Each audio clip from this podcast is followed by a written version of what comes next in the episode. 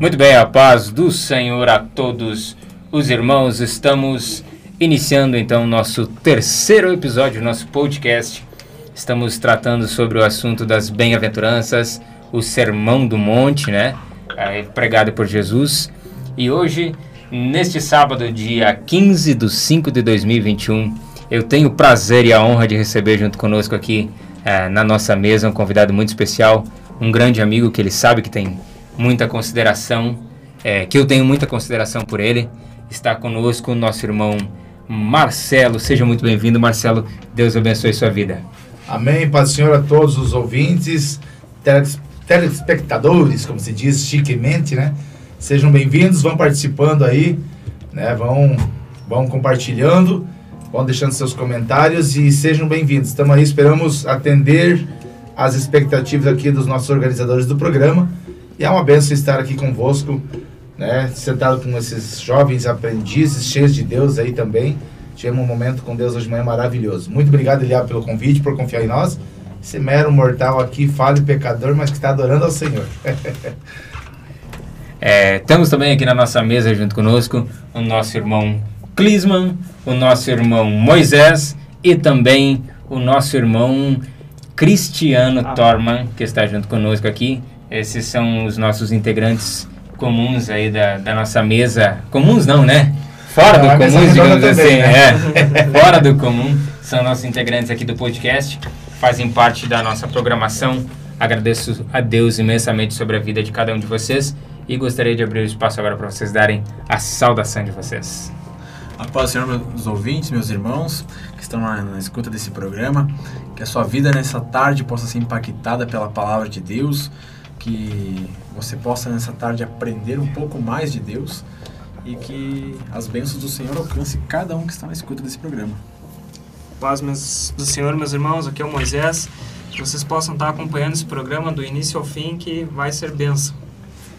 A paz do Senhor, pessoal, a paz do Senhor, estamos aqui mais uma vez, né? Queremos trazer uma palavra edificante para vocês, uma conversa sobre Deus, sobre um pouco mais, né?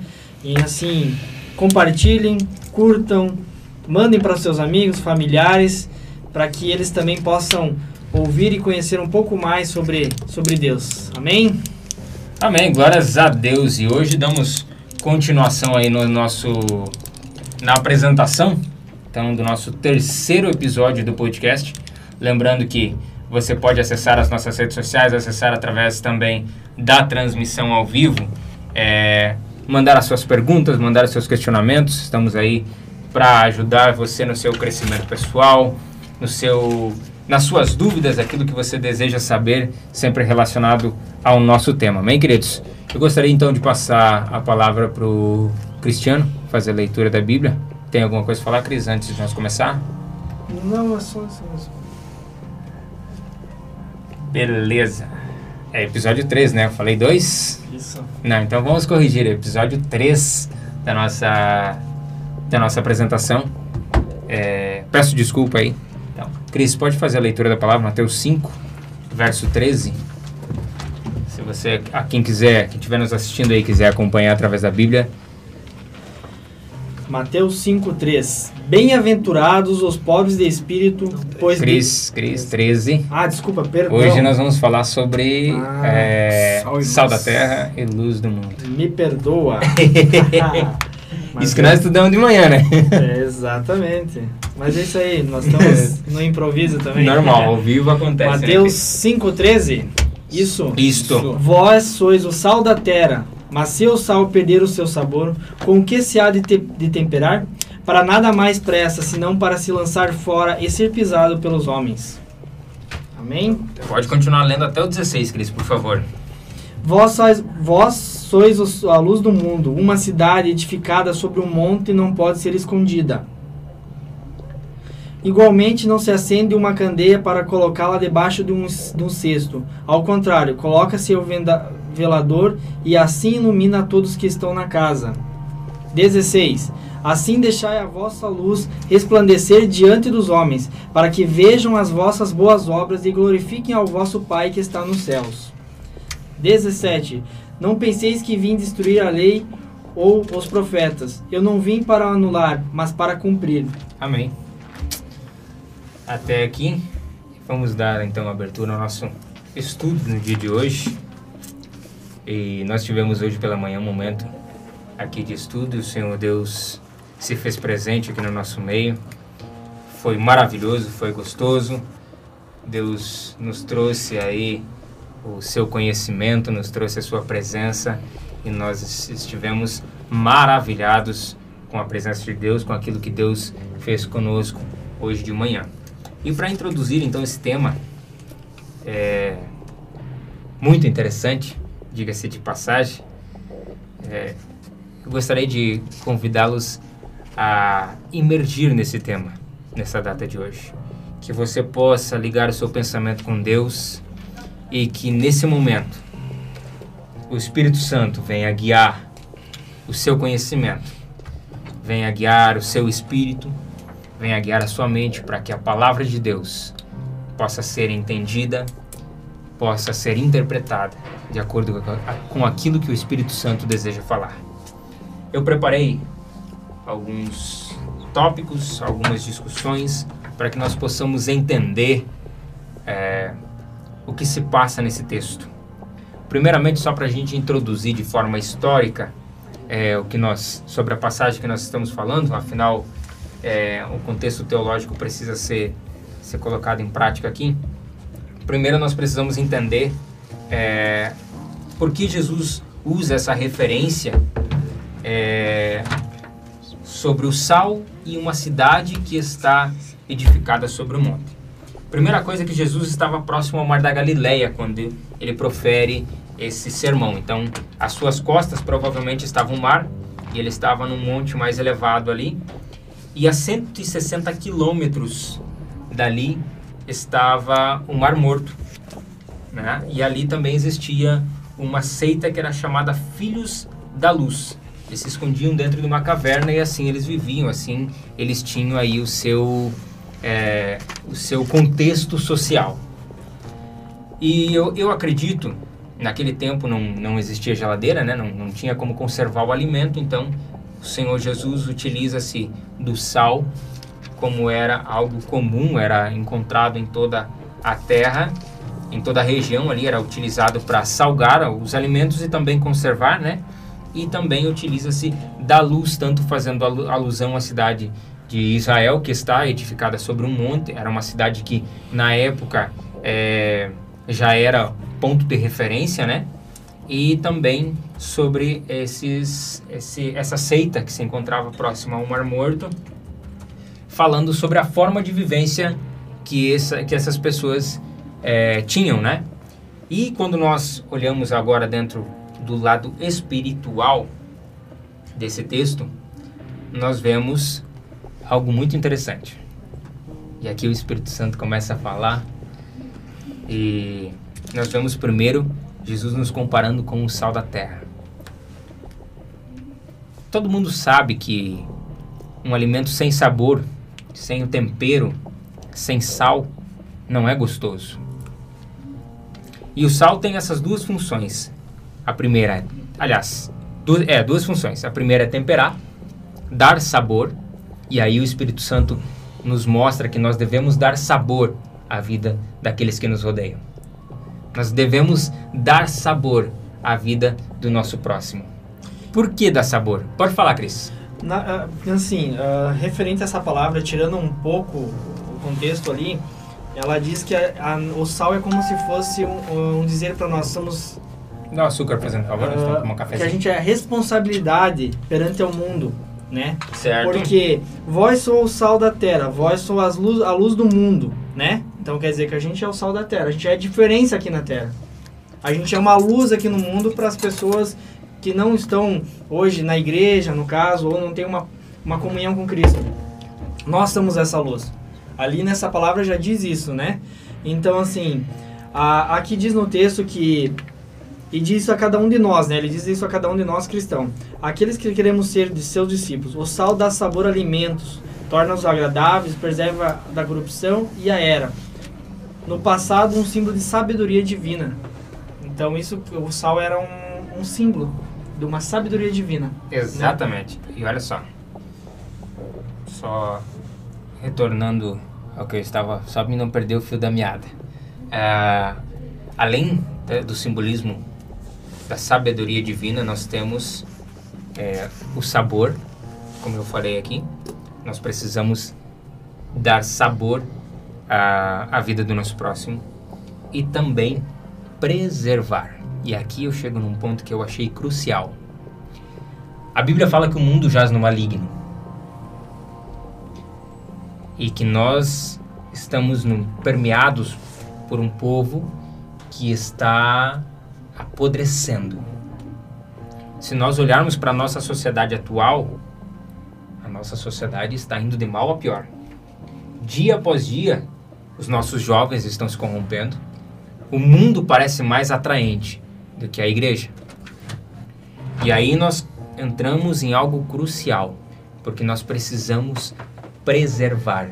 Nós somos responsáveis por não deixar que o mundo apodreça.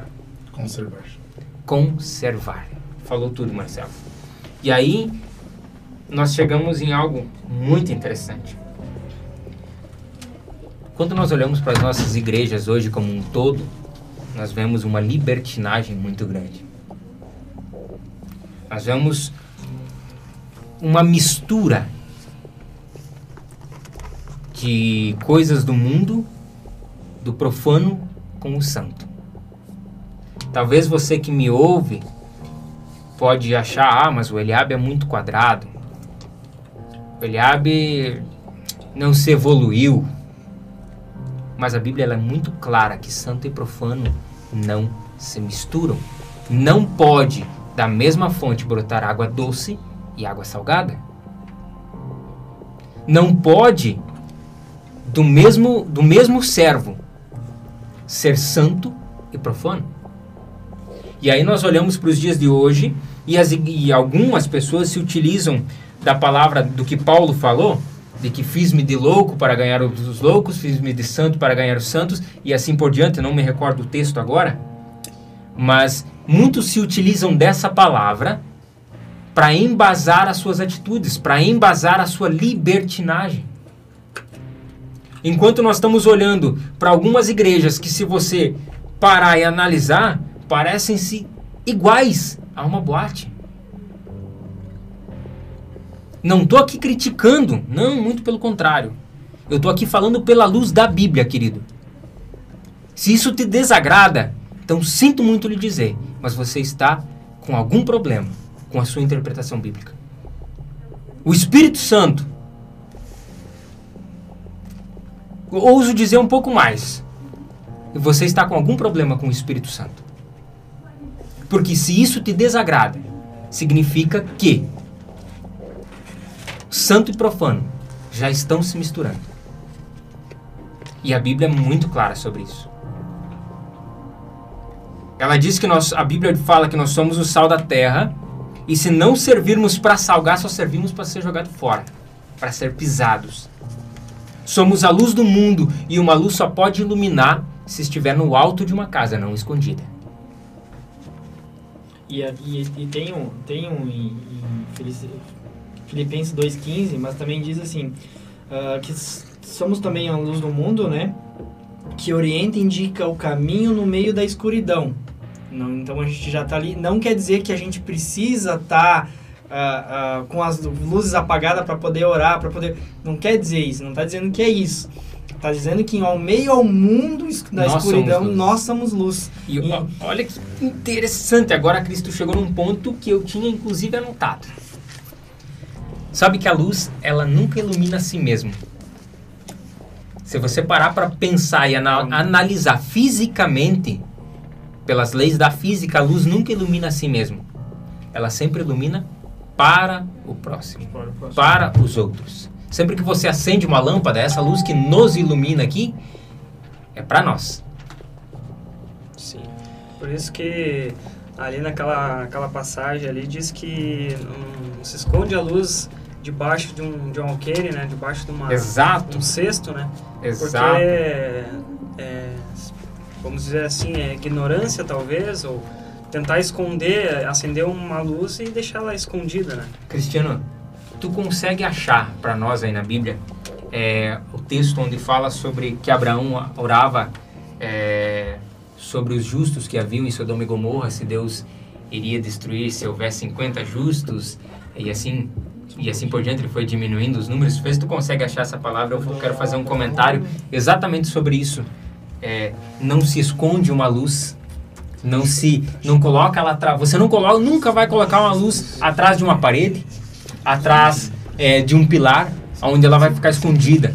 Ou nunca vai esconder a luz embaixo da cama, nunca vai esconder a luz embaixo de uma mesa. Não, ela sempre vai ficar no alto, para que a luz se espalhe, para que preencha o ambiente. E o texto, ele, quando se referiu ali, está na carta dos Primeiros Coríntios, capítulo 9, verso 22, mas eu vou ler o 21, que diz assim, para os que estão sem lei, como se estivera sem lei, não estando sem lei para com Deus, mas debaixo da lei de Cristo, para ganhar o que estão sem lei.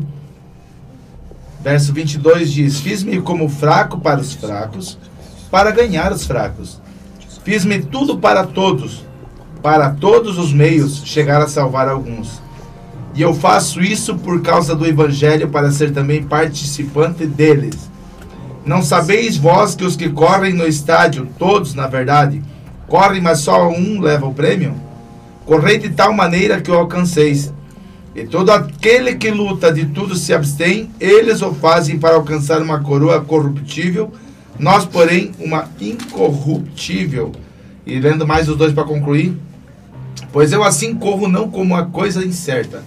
Assim combato não como batendo no ar.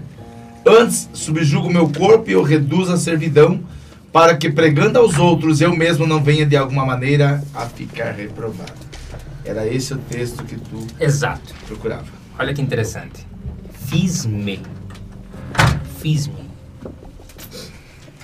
Ah, sobre o texto me perdi. Pode Gênesis 18, 26.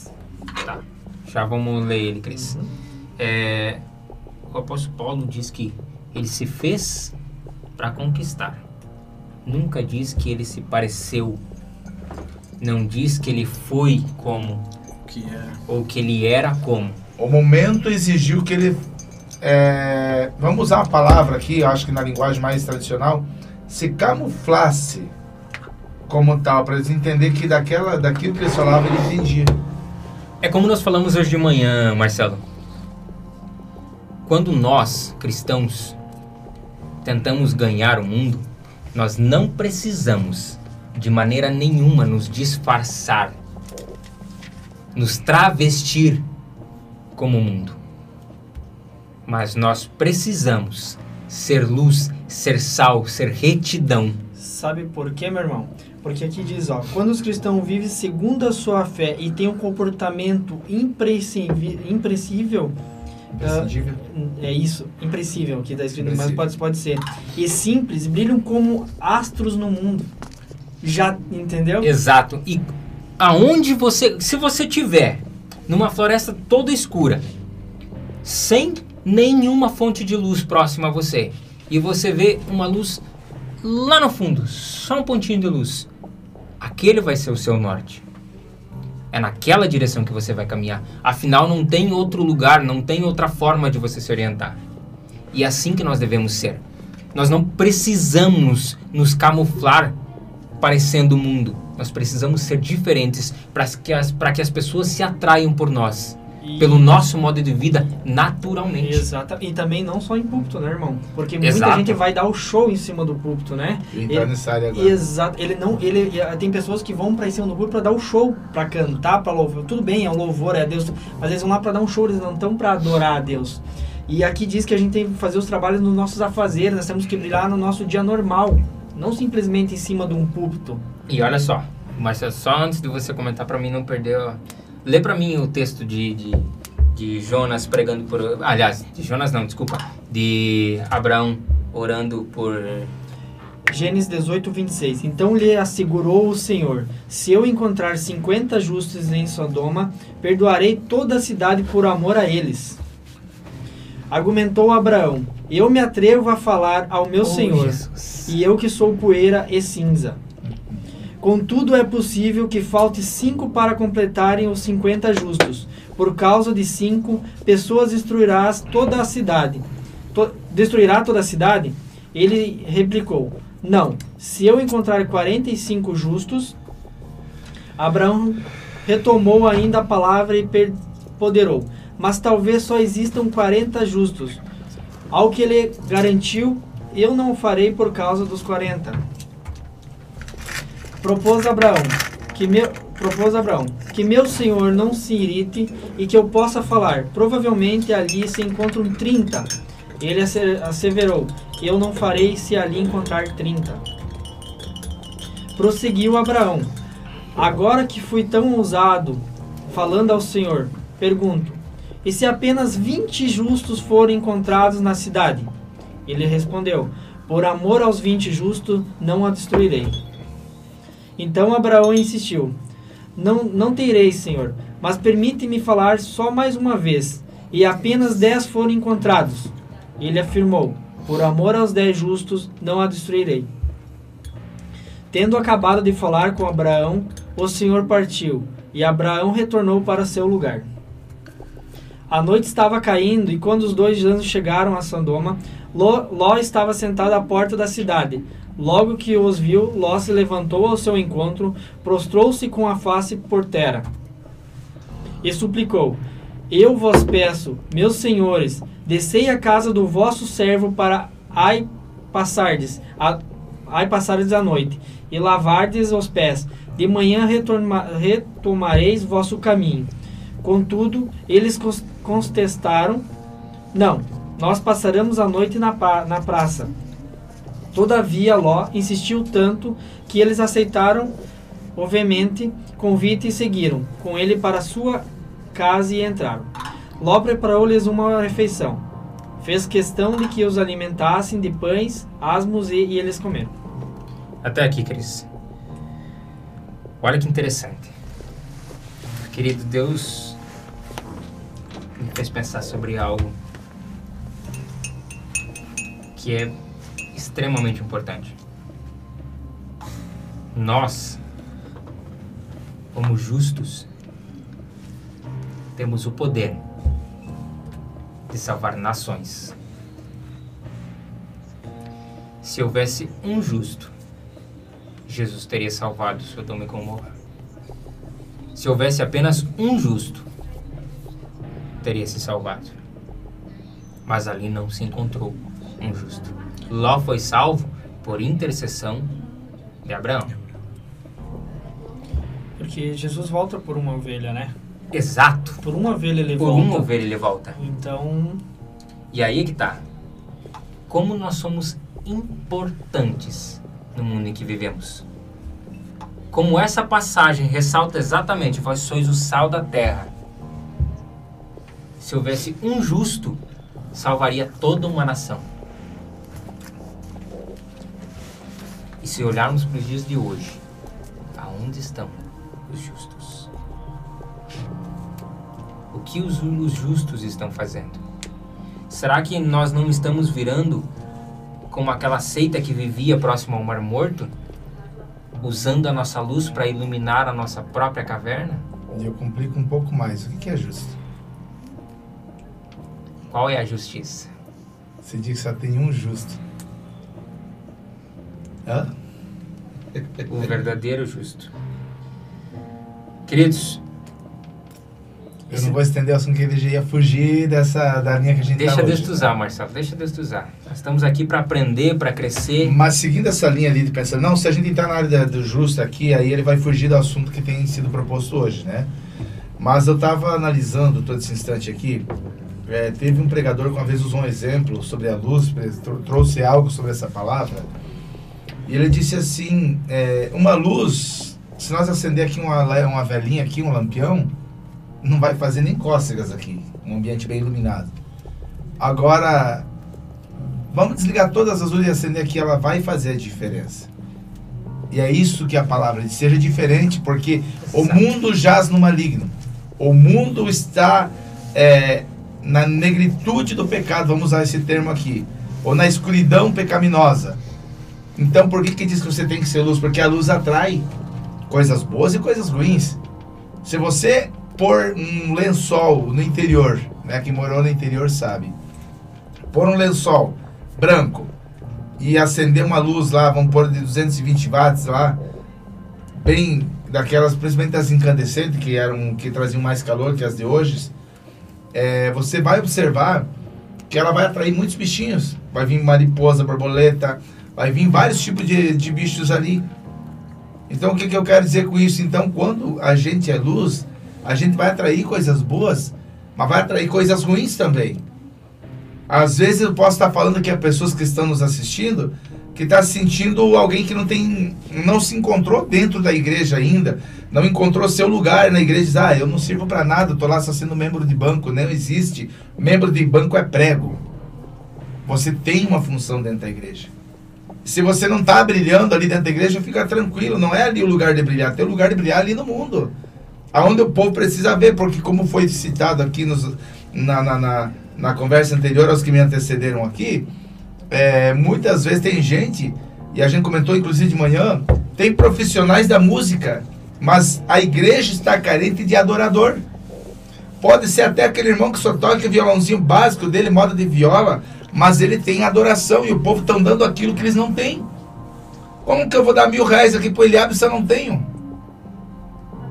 Nós estamos vivendo em um tempo onde, infelizmente, a verdade está deixando de ser pregada e está sendo tudo por conveniência. As escolhas por conveniência, porque o Eliabe é meu amigo, eu vou cuidar de um campo e vou levar o Eliabe comigo, mas ele não tem o chamado. Mas é porque é meu amigo, é um cara inteligente, é um teólogo formado, foi no CTM lá durante quatro anos, então é ele o cara que eu quero. Mas ele não está com o chamado para isso, ele não tem amor a isso, mas ele talvez vá, porque é minha indicação vamos supor que eu ofereça um salário para ele e aí fica compatível. É cômodo. Mas se não tem amor, não adianta.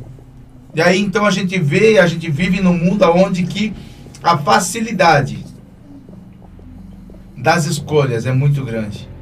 Tem muitos, e me perdoem falar, mas como foi dada a liberdade, nós estamos vivendo em um mundo onde obreiros que Deus, deu chamado estão no banco morrendo com o seu chamado, porque as pessoas que podem e deveriam capacitar, capacitar não, escolher eles para estarem à sua frente fazendo a obra de Deus, estão lá morrendo porque não recebem oportunidade, estão lá no anonimato. São aquela luz que não está conseguindo brilhar dentro da igreja, mas lá no mundo está brilhando. Mas não tem a chance de brilhar muito mais porque hoje, nos dias em que vivemos, e falo sem medo de errar, a maioria das escolhas não tem sido Deus. Você observe lá quando a gente comentou hoje sobre Matias, até foi a pegadinha ali do Eliabe hoje de manhã, né?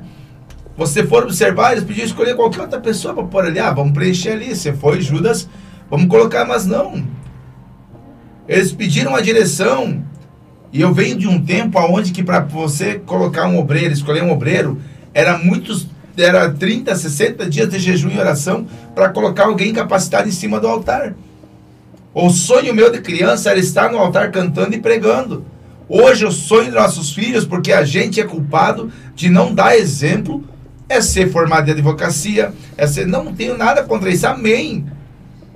Mas a gente tinha que instigar eles a ter esse desejo de ser, ah, eu quero ser como meu pai. Mas infelizmente muitos dos pais não estão dando exemplo mais. Muitos dos pais não estão sendo exemplo para os seus filhos. Muitos pastores e obreiros não estão sendo exemplo para os seus liderados. Por quê? Porque muitas vezes o povo do mundo, para onde a gente passa, diz assim: se for para ser como o Marcelão, eu prefiro ficar assim, porque eu estou salvo. Se o Marcelão está salvo assim, fazendo as coisas que ele está fazendo, mas o que, o Marcelão está fazendo? Ah, ele bebe, ele fala palavrão, ele, ele curte é, vídeos pornográficos. Então, se é assim, eu estou salvo também, vou ir para a igreja por quê? Ah, mas o Marcelo ele bebe lá um vinhozinho, ele bebe. Indiferente né? Não vamos entrar aqui nos subterfúgios teológicos, mas a Bíblia diz, eu não vou lembrar agora onde, mas diz se, se algo em mim escandaliza o meu irmão, eu não vou fazer.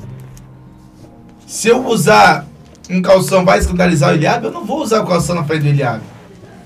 Porque se ele se perder e se escandalizar por causa de eu estar usando calção, meu, não, Marcelo era. Olha do Marcelo de calção, gente. Não, não, não, não. Eu tô fora. Não. Então o que acontece? Hoje em dia, ser cristão é uma responsabilidade muito tremenda. E como disse o Eliabe, retratando um pouquinho mais, já deixa o povo falar, senão eu tomo conta da rádio aqui. Né? quando o Eliabe falou das luzes, quando eu assumi eh, uma função importante, aí me pediram, tu tem algo contra as luzes? Eu não. Ah, de luz apagada também não tenho. Só que eu venho, eu vivi o outro lado da moeda. Parabéns para você que não viveu, parabéns mesmo. Mas Deus me permitiu vivenciar o outro lado para que hoje eu compreendesse o outro lado. Eu estive em boates noturnas aqui em Chapecó, que hoje estão fechadas, casa de shows. E eu digo para vocês assim, muitas vezes a igreja dá a entender isso. A maneira que é dirigido os cultos. E eu sempre digo assim, o que tem que atrair o povo é a presença de Deus. Exatamente. O que tem de atrair a presença de Deus, não precisamos mo, é, mundanizar, modernizar, mas não mundanizar. Por quê? Porque o que tem que atrair as pessoas para perto de nós é a presença. É, o que, que é essa presença, irmã Marcela? É quando você está passando dificuldade, em vez de você desabafar, desabafar no Facebook, lá que não vai te ajudar em nada. Uh, mas, meu, Eliabe. O Eliabe é um piá de Deus. Não, tu vê a conduta dele, o tratamento dele com a esposa, só ouve hinos, você só ouve. Eita Deus. Você só ouve coisas bonitas vindo da casa dele. Tá, mas não tem lá Marcelão que crente. Marcelão crente. Meu Deus, ele xinga a mulher dele, ele bate na mulher dele, ele não, ele não tem domínio da própria língua. Eu queria que tu visse os nomes que ele lá dentro da casa dele. Infelizmente é uma verdade que eu não tenho como me calar. É que muita gente que se diz cristão tem muito a melhorar. Porque a gente não vê, mas as paredes, como diz o finado pai, têm ouvidos. As paredes têm ouvido, infelizmente, nos dias em que a gente vive. Muitos não mereciam, não mereciam nem ser rotulado como cristão. Porque, infelizmente, não são luz por onde passam. Não dão exemplo. Não são corretos nas suas atitudes. Porque vejo muitos exemplos e eu tenho conhecimento de causa de pais que exerciam funções importantes na igreja. E que o filho tinha uma, não queria ser nem da igreja, queria estar sempre na igreja porque foi perguntado ao filho. Porque na igreja o pai dele era um Deus, mas em casa era um demônio. Infelizmente vivemos isso entre quatro paredes. Vivemos uma santidade no mundo em que a santidade é a santidade de fachada. Mas que na realidade de santo não tem nada. Vivemos em um mundo onde a igreja se tornou um instrumento de profissionais musicais. Mas eu ainda bato na tecla, já a igreja precisa de adorador. Eliabe. Uh, só para a palavra que sobre escandalizar que você, né, estava comentando, tem várias passagens disso em Mateus, né? E uma delas que chama mais atenção é Mateus 5:29. Portanto, se teu olho direito escandalizar, arranque-o e atira-o para longe de ti. Pois se te é melhor que se perca um dos teus membros do que seja todo o teu corpo lançado no inferno. É melhor entrar no céu sem um membro nosso do que ir para o inferno com todos eles. Sabe qual é o problema da geração atual? É que as pessoas não gostam de ouvir a verdade. Quando nós falamos de Bíblia, nós falamos a verdade. E é, só para complementar, Fica à vontade. pegar o Vocês estão falando muito pouco. Que no caso eu tava meditando nessa passagem aqui, daí quando falaram do, de escandalizar, já, já pesquei aqui. Que está em 1 Coríntios 10, 23, diz assim: Tudo é permitido, mas nem tudo convém. Tudo é permitido, mas nem tudo edifica. Ninguém deve buscar o seu próprio bem, mas sim o dos outros. Então, é, isso é bem isso que tu falou, né? No caso, se, se a gente está escandalizando o nosso irmão em alguma coisa, em alguma atitude, ou uma roupa que usa, sei lá, qualquer coisa, né? A gente tem que se, se preocupar com isso, né? E aqui no verso 31 diz assim: Assim quer você, vocês comam, bebam ou façam qualquer outra coisa, façam tudo para a glória de Deus. Então aqui nós vemos a, a importância, a preocupação que nós temos que ter é, no tocante a isso aí, né?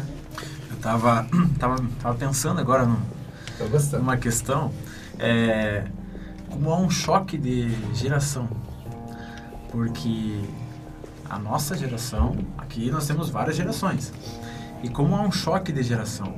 Se nós formos visitar algumas igrejas, algumas é como a gente estava falando, são luz apagada, igreja preta, nada contra, mas E a gente vai em outras igrejas, chega a ter até o sininho. Lembrando, né, que a gente não tá Sim, batendo gente não tá contra batendo contra. a luminosidade, a gente tá batendo contra a questão de ter luz apagada. A gente tá Isso. falando da espiritualidade. né, Exatamente, Que o povo exatamente. entenda que a gente não tá, senão vão dizer, ah, o Marcelo, ele e a galera dele lá estão batendo quando desligar a luz. E aí já sobe pra nós. Não, gente não tá batendo contra a luz. Isso. Nós estamos falando de espiritualidade, Espiritualidade, modernizado, exato. modernidade e libertinagem, por Isso. favor.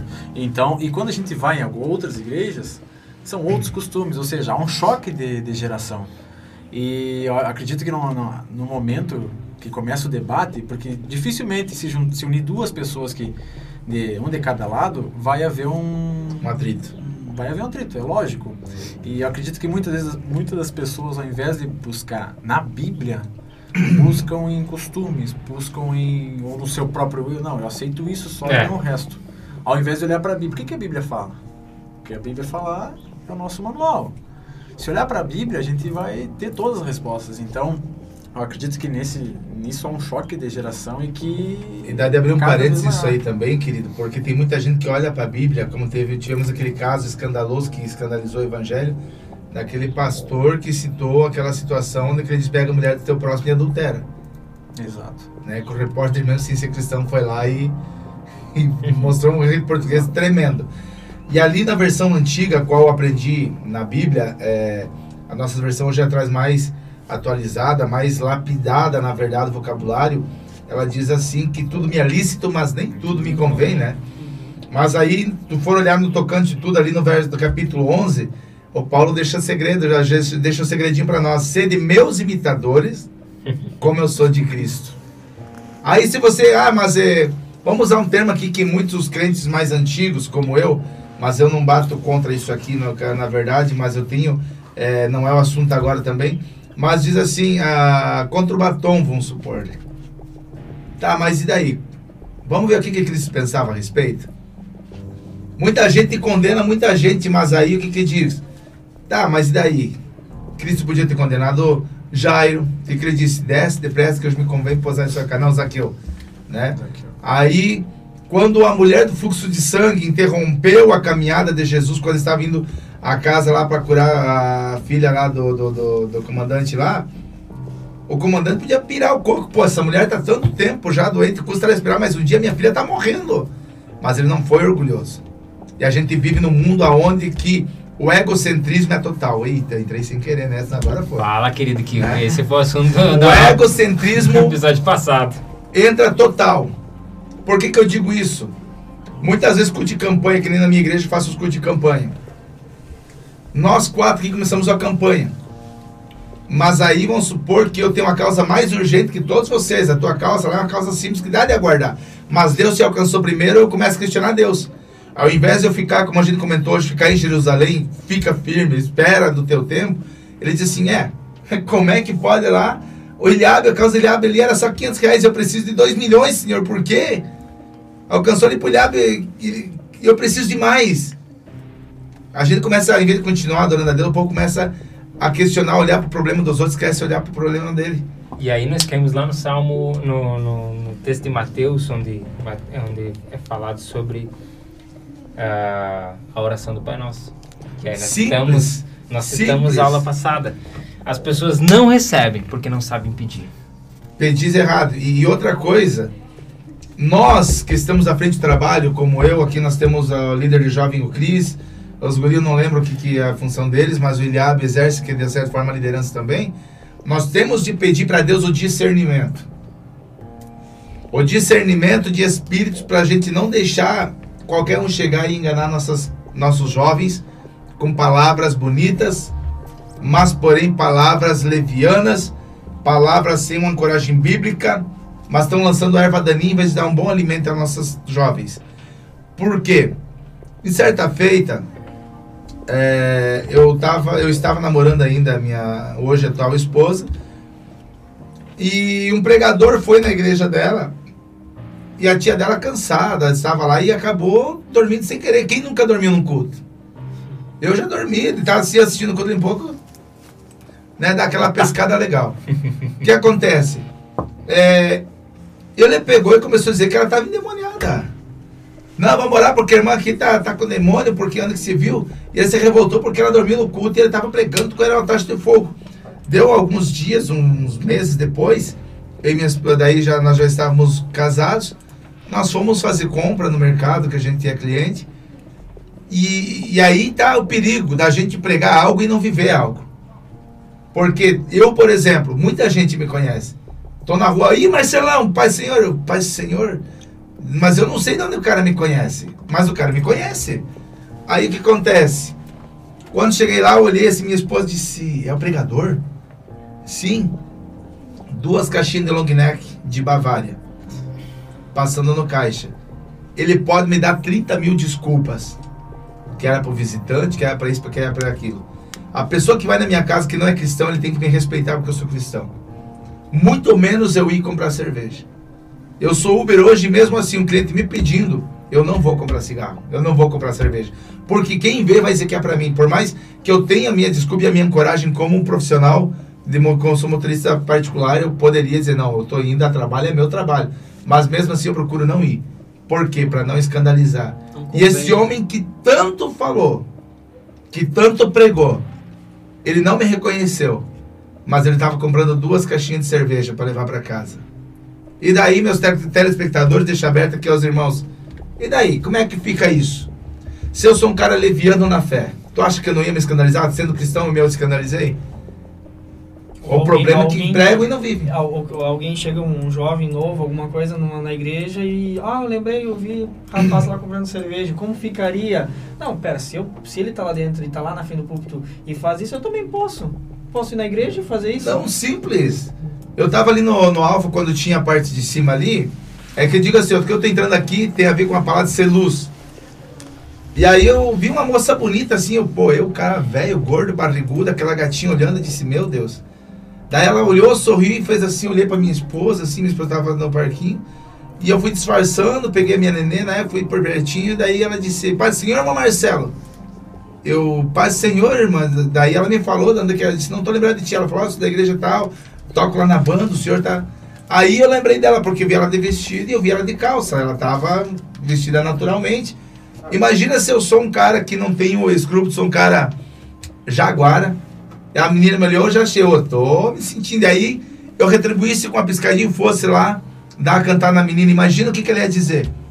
Quantas pessoas da igreja lá que tem eu como referência hoje naquela igreja, ali do setor 5, iam dizer, ó, oh, o Marcelo é um baita um jaguara. Ele prega e não vive, estava cantando a filha do irmão lá da banda.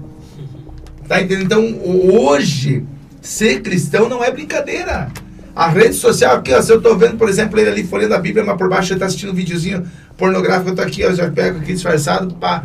Irmãos, aqui no programa de rádio, fulano e tal ali, ó, é noivo, tudo, e tá assistindo o vídeo pornô. Já manda ali pra Aline também, e aí, é isso, hoje a rede social tá aí, gente. Hoje é muito mais responsabilidade sermos cristãos.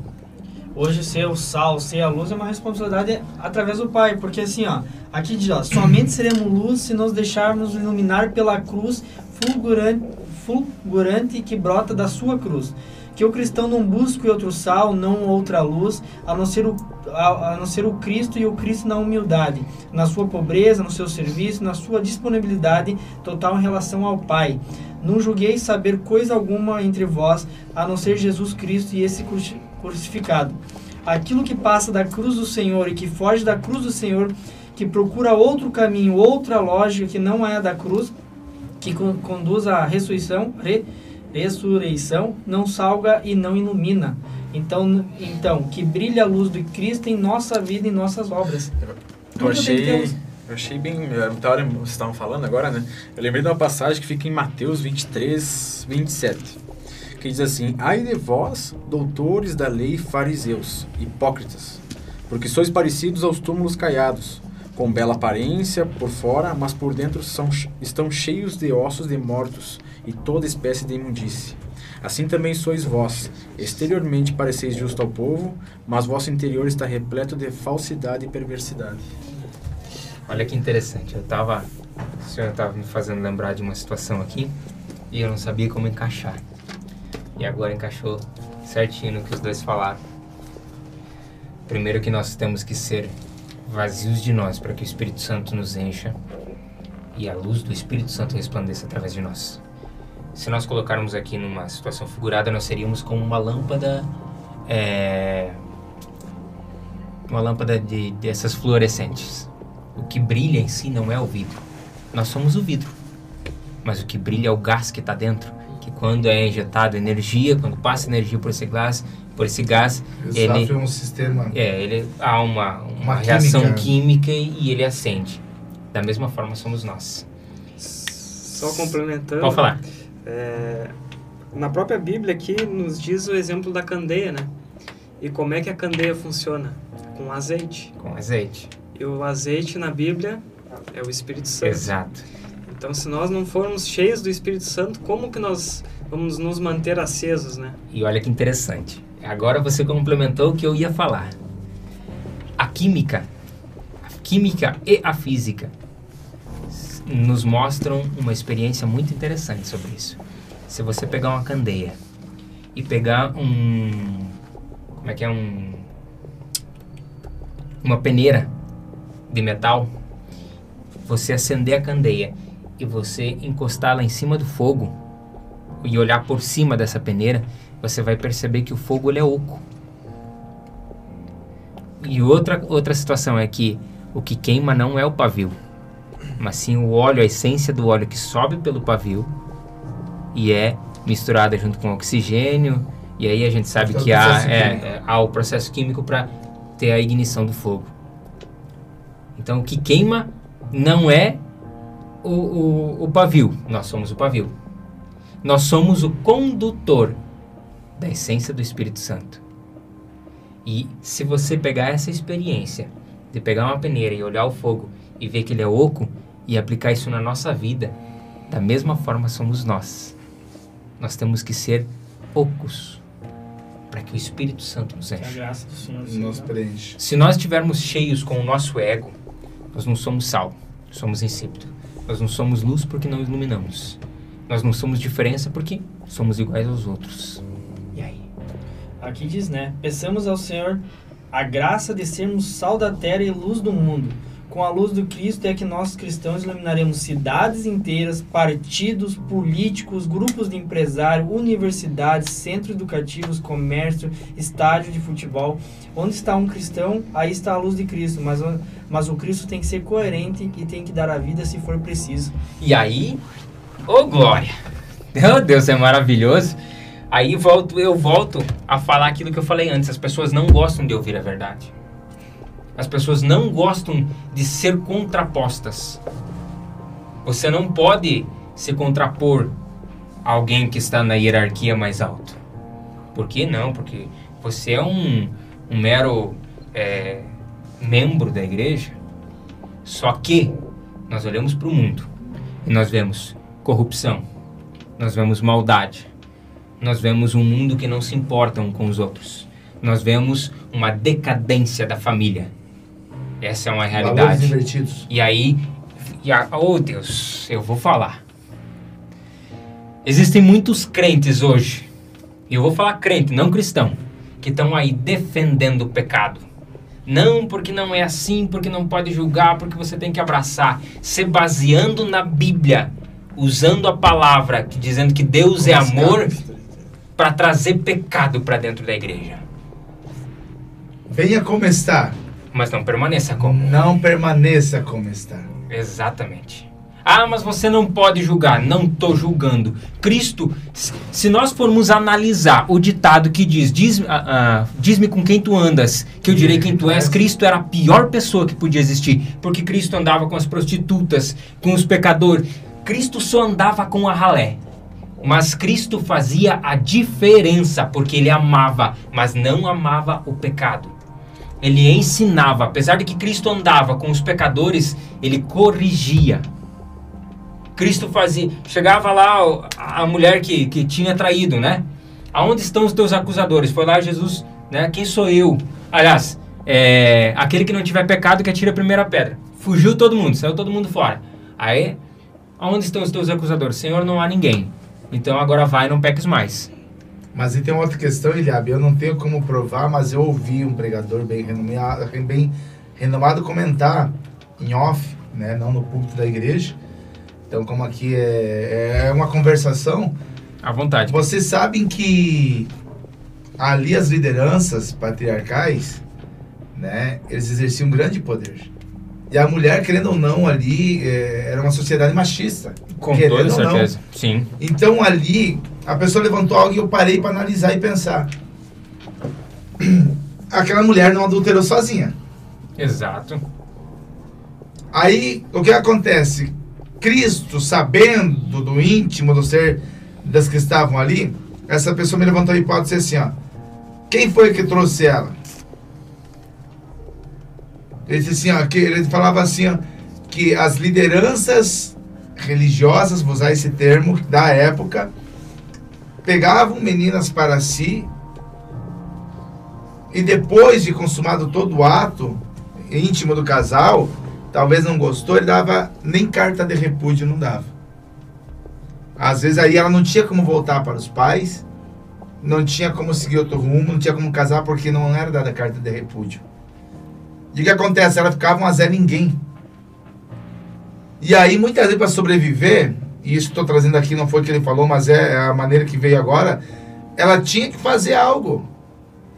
Não como hoje a gente vive na sociedade aí, que até ficou bonito profissionais, né? Aham. Mas ela tinha que se prostituir ali para poder sobreviver. Nesse caso, tu trazer a Bíblia não diz, entendo. É algo que me veio aqui agora, que eu trouxe fresquinho aí. Quer dizer o quê? Só ela pecou? E os líderes que tinham pego? Porque ali não era qualquer pessoa que podia pegar uma mulher assim e fazer isso, porque tinha que dar dotes. Tinha que ter posição, poder aquisitivo grande para poder ter alguém para si. Por que, que existiam eh, eram políga- polígamos, né? Que é mais de um casamento. Isso. Porque podiam sustentar 10 mulheres, podiam. E lá era normal isso. Para nós, nossos costumes brasileiros, a gente diz Ainda que é não. hoje, né? E aí na Bíblia mesmo diz que a gente tem que ser marido de uma só mulher, né? Então o que acontece aqui na carta de Paulo aos Efésios, para quem quer ser crente autêntico, cristão autêntico, leia 4:17 em diante ali, ó, que ele vai dar tudo. A receita lógica, porque eu estava pregando um dia num congresso lá em ali na linha Baronesa Limeira e Deus me fez esquecer meu esboço e disse: O meu esboço foi eu que deu para ti. 4,17 para pregar 5,18 de Efésios. Não vos embriagueis com vinho que a contenda, mas enchei-vos do Espírito. E aí o tema era: para você ser cheio do Espírito, você tem que ser obediente.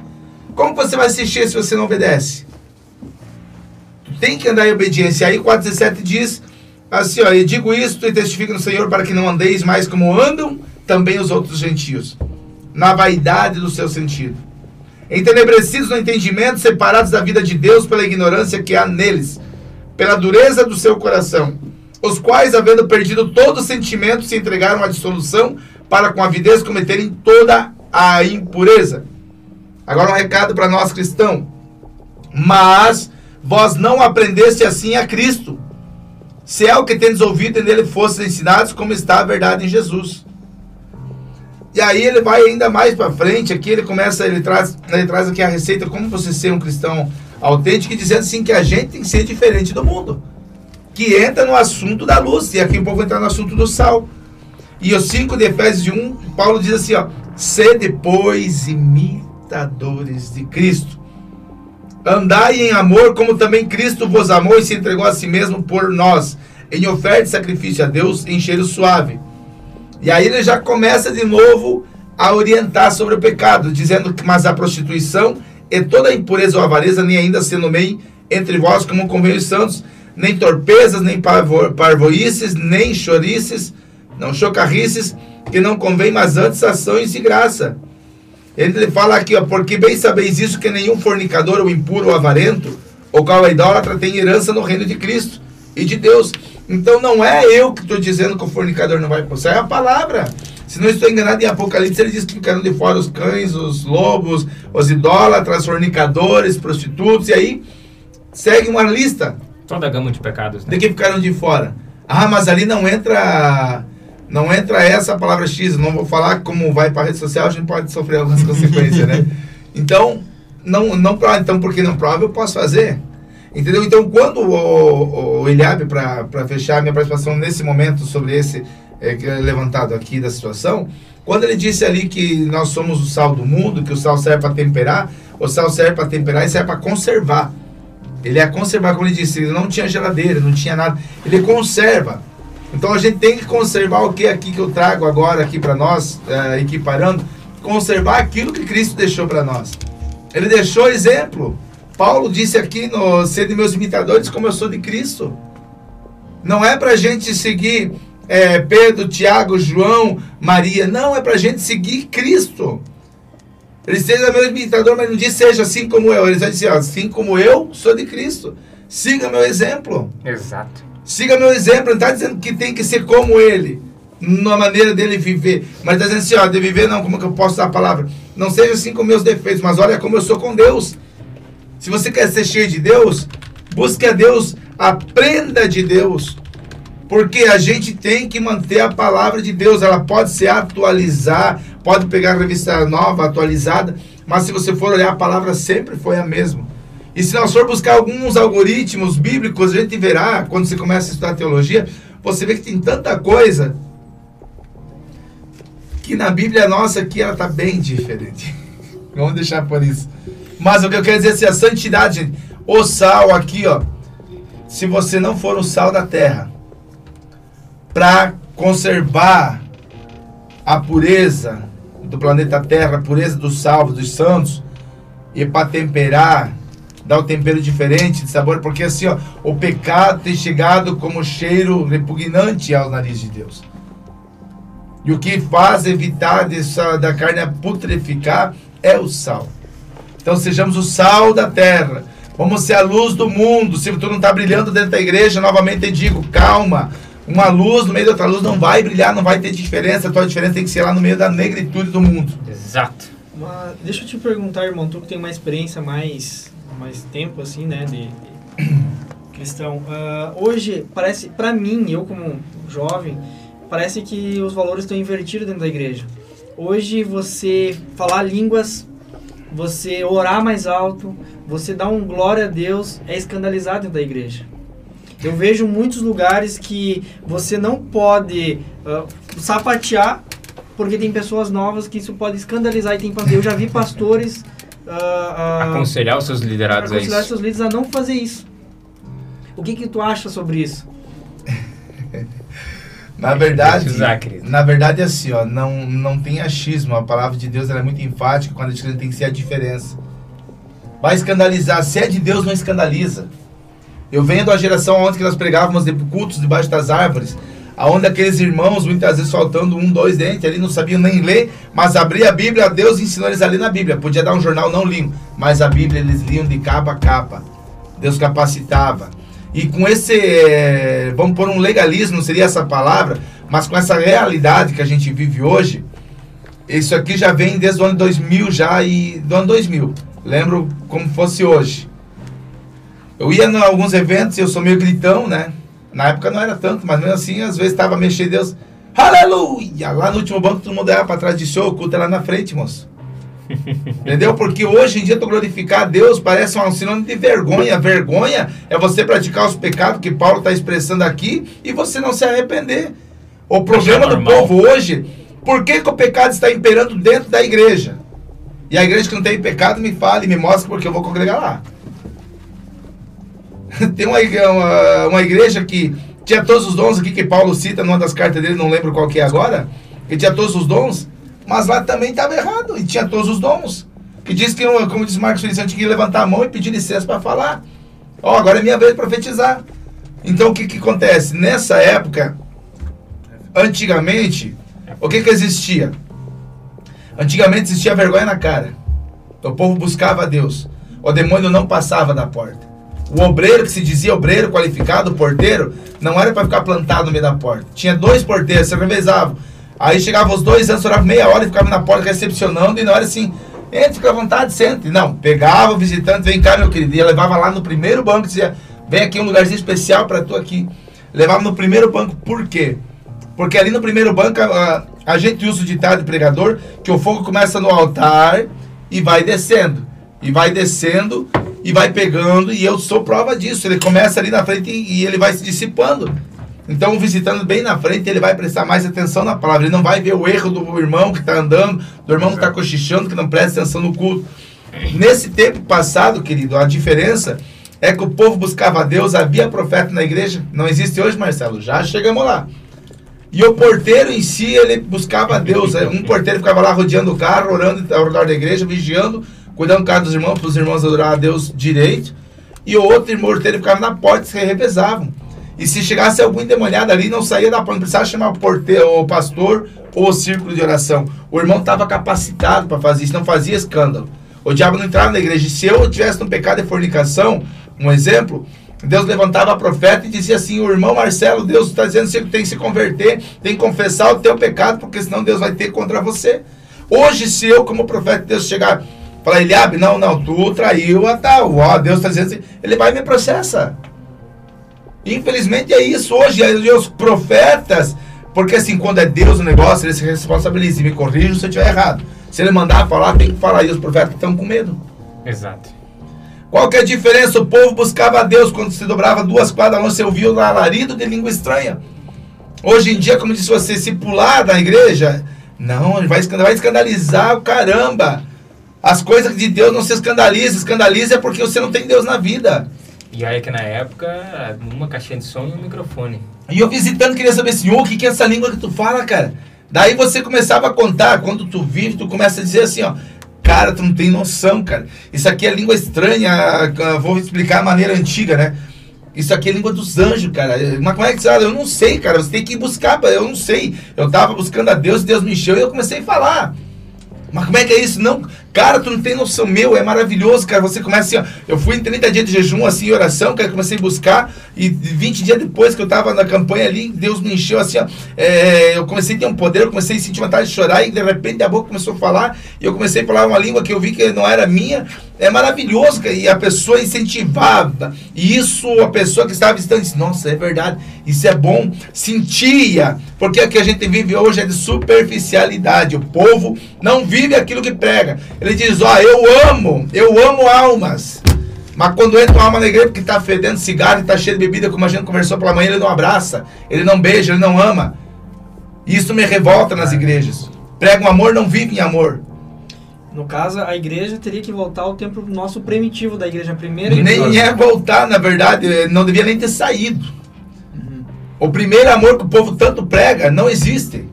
Existe, sim, mas ao mesmo mas é tempo é existe não. Porque o que, que, é o primeiro amor, cara? Não sei a, ah, a experiência de vocês com Deus, a gente não conversou sobre isso. Mas eu nasci dentro da igreja e meus pais separaram. Aí fui conhecer a Deus, eu tinha 8 para 9 anos. Fui batizar com o Espírito Santo aos 11 para 12 anos de idade e batizar nas águas dos 12 para 13. Então o que acontece? O primeiro amor é quando tu é cheio de Deus, que tu encontra Deus, você vivia uma vida, vamos supor no meu caso, vivia uma vida de pecado, nunca, vamos supor que eu não tivesse crescido na igreja. O Ilhabe chegou e pregou para mim e Deus tocou na minha vida. Deus revelou aquilo que só eu e Deus sabia. E o que acontece? Eu fui para a igreja. E o Ilhabe, ó, oh, não, Marcelo, tu tem que buscar Deus. Mas como é que é essa língua estranha que tu fala, Ilhabe? Não, vem comigo, vamos para oração. Porque o povo manda, mas não faz. Vamos para oração comigo, Marcelo. E eu vou lá com ele para oração e Deus me enche, Deus me batiza no Espírito Santo e aí eu começo a fluir. Aí eu começo a dizer, não, agora me, isso aqui que senti, eu vou ter que pregar lá pro Cris. Nossa, o Cris, meu amigão, Cris, meu pai, cara, tu não tem noção. Homem, vamos lá, você tem que sentir isso, cara. É mar... Nossa, é maravilhoso. Essa empolgação faz com que a pessoa. Esse é o primeiro amor. Você quer ganhar teu cunhado, teu patrão, tu quer ganhar todo mundo. Você não tá nem aí, se vão te xingar, olhar a cara feia, você chega e tu vai pregar o amor de Deus em qualquer lugar. E o povo tem vergonha hoje de falar no ambiente cristão que é cristão. Por quê? Quando comecei a trabalhar com pintura, eu fui pregar para um rapaz que Deus já recolheu ele, e pela misericórdia de Deus foi salvo. Ele disse assim para mim: Eu faz. Eu, desde que tu entrou aqui, eu tô te testando. Ele falou para mim: Olha que coisa maravilhosa. Eu digo isso diante de Deus, não para me vangloriar, longe de mim, não preciso disso. Todo dia de manhã, 8 horas da manhã, o povo dizia: Ô Marcelão chegou. Porque eu fazia oração toda manhã. Chegava no trabalho e eu sinto vergonha hoje porque eu não sou mesmo cara desse tempo. A rotina minha não deixou, não me permite mais eu me organizar a esse ponto quando estava no prédio trabalhando. E aí eles chegavam lá e quando eu chegava no trabalho, meu irmão Jean, todo mundo, vamos lá porque o Marcelão vai fazer oração. Todo o prédio parava e ia no meu ambiente de trabalho para me orar por eles. Teve um tal de um amigo meu chamado Sassi, ele chegou lá um dia, não, vou ficar aqui, mas não acredito nessas coisas aí. Ele estava precisando de 500 reais. E ele não tinha para pagar uma licença, que ele era tirador, e ele não tinha para pagar licença. No outro dia ele testificou para um outro cara. Cara, que a oração do Marcelão lá deu certo, cara. Eu não tinha, não tinha, cheguei em casa, tinha uma cartinha para mim lá, dizendo para mim sacar algo de, um, de, uma coisa que eu paguei lá atrás e eu não tinha. E, e surgiu, eu pude pagar, cara, incrível a oração do Marcelão. Pessoas foram curadas, então o que, que eu quero dizer com isso? Tu tem que fazer a diferença. O povo não vive isso. O povo perdeu a credibilidade. O povo que se diz crente é crente de fachada, é crente mimimi, é crente Nutella, porque o crente autêntico, ele vai buscar Deus, quer ficar bravo comigo, fica, mas o crente autêntico, ele busca Deus no jejum, na oração, e se Deus mandar levantar e apontar o dedo para o pecado, ele tem que apontar. Mas infelizmente muitos da igreja acabam sufocando, acabam não chegando nem perto. Para concluir a minha fala, porque senão me estendo muito. Você pode observar, os profetas antigamente, quantos eram adorados? Quantos eram amados? O próprio Gessé, se não me engano, não é Gessé, que foi de Davi, me fugiu o nome. É... Desceu a casa de Gessé, era Samuel, não era Samuel? Saul? Não, não, Saul era o rei, Samuel. foi Samuel. Foi Samuel mesmo, né? Que ele desceu a casa de Gessé para ungir o rei Davi, o que, que eles falaram? É em paz a tua vinda? Porque aonde o profeta chegava, vinha julgamento de Deus. E cadê os profetas do nosso tempo? Aonde está você que está na caverna dormindo? Deus já se manifestou para você no fogo, no terremoto, no vendaval. E hoje Deus fala para você com voz mansa, sendo assim: Ei, vem para fora que eu preciso conversar contigo. Tem muito profeta que vai nos assistir aqui, que está entendendo o que Deus está dizendo assim para você. É tempo de você levantar e comer e beber, porque muito longo é o teu caminho. Estamos vivendo na reta final do Evangelho. As coisas estão acontecendo. O relógio do mundo que é Israel está dizendo: Cristo está voltando. Que nem Deus disse para Elias, né? Elias, você não está sozinho. Né? Tem mais sete mil que não se dobraram. Então, assim, eu poderia dizer assim: ó, ninguém mais prega como eu pregava. Não, calma aí. Você não é, é como é que posso, não é bibelô, você não é pré-histórico, não. Tem mais gente que você não sabe. Tem mais gente que está aí no anonimato fazendo aquilo que você não está fazendo. Tem mais gente que não tem medo de pregar para os outros como estão pregando. Hoje o nosso problema, eu ia citar de manhã e esqueci, eu acho, não sei se eu citei. Chegou um rapaz lá na igreja, pra, não era momento, mas aí eu podia ter atropelado ele. Eu fui lá, usei de tática, disse, cara, assim, ó, permaneça firme, aqui não é o dia do culto hoje, mas vamos lá. Mas o que, que o povo faz? O povo tem repugnância dessas pessoas de rua. E tudo que eles querem é só um abraço, é só uma palavra. Que eu pregar para vocês que são cheirosinhos é bom. Eu abraçar vocês que são cheirosinhos é maravilhoso. Mas quando vai abraçar a pessoa lá na rua, na prática, que isso aí não é só para missionário, não é só para evangelista, é para todos nós. Ele diz, ide, ele não disse vai pastor, ide por todo mundo. Embora a gente sabe que na gramática mesmo bíblica não existe essa palavra, né, Eliado? A gente sabe teologicamente não é essa palavra que diz lá no texto original. Que original não tem, né? Na verdade. É original do original. É. Entendeu? Então, você vai observar assim que nós, como cristãos, hoje a gente tem uma vergonha. Essa é a palavra. Queridos, são 4 horas e 17 minutos. Falei, deixa eu falar, viu? é, devido aos, ao eboche de hoje à noite e também ao compromisso dos demais aqui presentes, nós precisamos encerrar. Mas antes de encerrar, eu só queria reler o texto, de, o texto do verso 16 de Mateus. Assim resplandeça a vossa luz diante dos homens, para que, que vejam as vossas boas obras e glorifiquem o vosso Pai que está nos céus. Me prolongando aqui, ainda o 17 fala: Não cuideis que vim destruir a lei ou os profetas, não vim abrogar, mas cumprir. Ou seja, Cristo não veio fazer desuso da lei, mas cumprir a lei cumprir ela na sua essência, naquilo que é, Deus quis realmente passar para o ar. E acredito que fica de lição. Hoje, nosso tempo foi bem curto, mas fica de lição do que nós podemos comentar hoje, que é necessário haver uma mudança radical nos dias de hoje dentro da nossa igreja. Nós precisamos ser a diferença. E no, ser resumo, no resumo geral, Eliago, tudo que eu falei, É, eu falei pra vocês, pra mim uma hora é pouco pra gente conversar o que eu tenho É pra verdade. falar. Vamos trazer de novo, né? Mas, mas assim, ó, num resumo geral, além de que nós criar vergonha na cara, vamos parar de viver no saudosismo, tá, gente? Que é o recado pra nós que se dizemos cristão é isso. Criar vergonha na cara, sair do saudosismo e viver hoje o que você diz, ah, eu tô com saudade de viver a, a, a- avivamento. Tu quer ser, você quer o avivamento? Comece por você. Larga não ser frouxo. Começa por você o avivamento, Exato. que enquanto ficar acusando, esperando os outros, não vai acontecer. Começa por você. Amém. Amém, queridos. Deus abençoe sua vida. Muito obrigado por você que nos acompanhou. Para você que nos acompanhou, que ficou conosco até agora. Para você que vai ainda nos ouvir através do nosso podcast lá no Spotify. Para você que vai assistir ainda esta live no YouTube. Já vou deixando aqui a nossa lembrança para você acessar as nossas redes sociais, nosso Facebook, nossa página no Facebook, nosso Instagram, tá certo? Nosso perfil, nosso perfil lá no, no o nosso canal lá no YouTube. Deixa o seu like, deixa o seu comentário, deixa o seu. de- aliás, curta, compartilhe em primeiro lugar, né?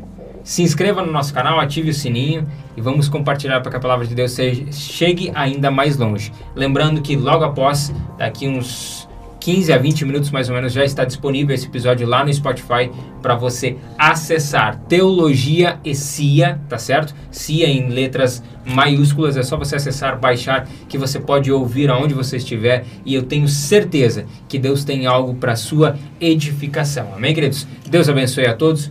Eu gostaria agora de convidar então o Clisman, que não falou muito hoje, para fazer essa oração, para nos despedir. Amém, querido? Então, obrigado pelo convite, né? Não posso deixar de agradecer Opa. aos guri aí por ter me aturado de manhã e agora à tarde. Muito obrigado É uma por- bênção, pela Marcelo. confiança e esse é eu, Piazada, tá? E vamos, vamos, vamos ter muito ainda pra gente se unir, vamos Amém. ter mais, mais conversa. E eu, eu conheci hoje o Marcelo, foi um prazer conhecê-lo. E eu quero estar convidando ele pra gente ter uma conversa mais. Amém. Amém. Será um prazer, querido. Amém. Deus a abençoe. Deus. Então, oremos. Pai, nós te louvamos, nós te agradecemos por esse momento de reflexão da tua palavra, Senhor. Que o Senhor cada dia mais venha nos ensinar a tua palavra, que o Senhor cada dia mais venha moldar os nossos corações, Senhor. Que nós possamos cada dia mais viver a tua palavra, proclamar a tua palavra e que sejamos tenhamos sempre um bom testemunho, Senhor, perante o Senhor e perante a sociedade. Que a sociedade olhe para nós e vejam o sal do mundo, a luz do mundo e o sal da terra. Que nós sejamos a diferença por onde nós andarmos, Senhor. Que nós possamos ser a diferença, Pai. Proclama, proclama, proclamarmos e vivermos o Teu Evangelho. Por isso, que o Senhor alcance essas pessoas que estão na escuta, molde o coração delas e que possamos cada dia mais viver a Tua palavra para a glória do Teu nome, em nome de Jesus. Amém.